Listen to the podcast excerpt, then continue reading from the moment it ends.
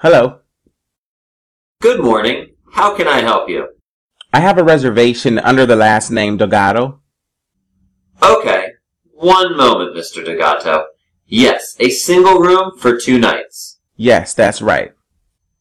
Could I have your ID, please? And your signature on the register is also needed, Mr. Delgado. This is 潜心 English. It is easy to learn English in 潜心。让我们每天一起前行。Hey guys, welcome episode 174. Today we're going to take some review of the previous lesson we learned from the check-in process that happened in a hotel. 今天我们将学习一段入住酒店登记的对话，并复习我们之前学习过的内容。Okay, check it out. Let's see what happened.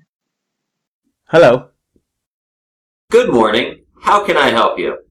I have a reservation under the last name Delgado. Okay.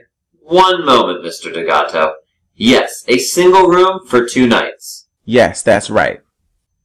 Could I have your ID, please? And your signature on the register is also needed, Mr. Delgado. Hello. Good morning. How can I help you? I have a reservation under the last name Delgado. Okay. One moment, Mr. Delgado. Yes, a single room for two nights. Yes, that's right. Could I have your ID, please? And your signature on the register is also needed, Mr. Delgado. Hello. Good morning. How can I help you? I have a reservation under the last name Delgado. Okay. One moment, Mr. Delgado. Yes, a single room for two nights. Yes, that's right. Could I have your ID, please? And your signature on the register is also needed, Mr. Delgado. 张开嘴巴和我一起来练习。Three, let's go.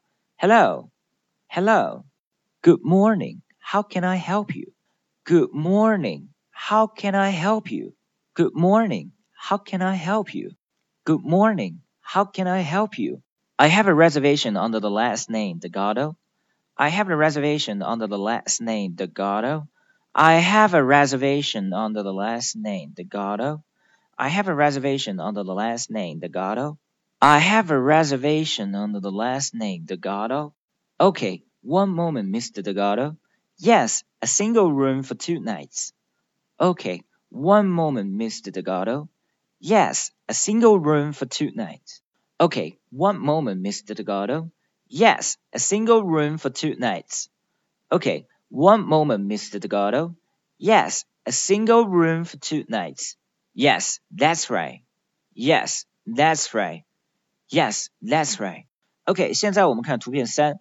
图片三是一个常用的对话，就是预定了餐厅、预定了酒店、预定了桌位、预定了 whatever it is。那当去到那里的时候，你就可以说 I have a reservation under 加上自己的名字或者其他人的名字。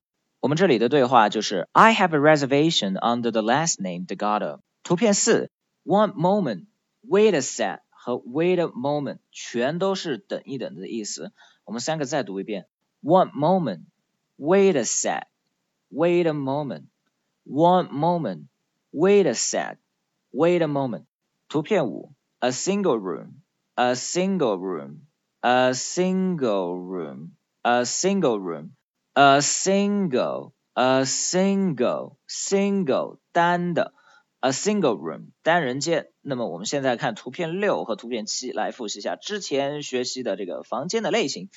a single room 单人间，business room 商务间，double room deluxe suite deluxe suite 豪华套间 ，deluxe suite deluxe suite 豪华套间，family room，family room，亲子房，presidential suite，presidential suite，总统套房，seaside room，海景房，seaside room，seaside room，海景房，lakeside room，lakeside room，湖景房。图片八是常用的口语，That's right，That's right，That's right， that's right，是的。好的，现在我们来将所有的部分加在一起来练习几遍。Three, two, one, let's go. Hello, hello. Good morning. How can I help you? Good morning. How can I help you? Good morning. How can I help you? I have a reservation under the last name Delgado. I have a reservation under the last name Delgado. I have a reservation under the last name Delgado. I have a reservation under the last name Delgado. I have a reservation under the last name Delgado. Okay, one moment, Mr. Delgado. Yes, a single room for two nights. Okay, one moment, Mr. Delgado. Yes, a single room for two nights.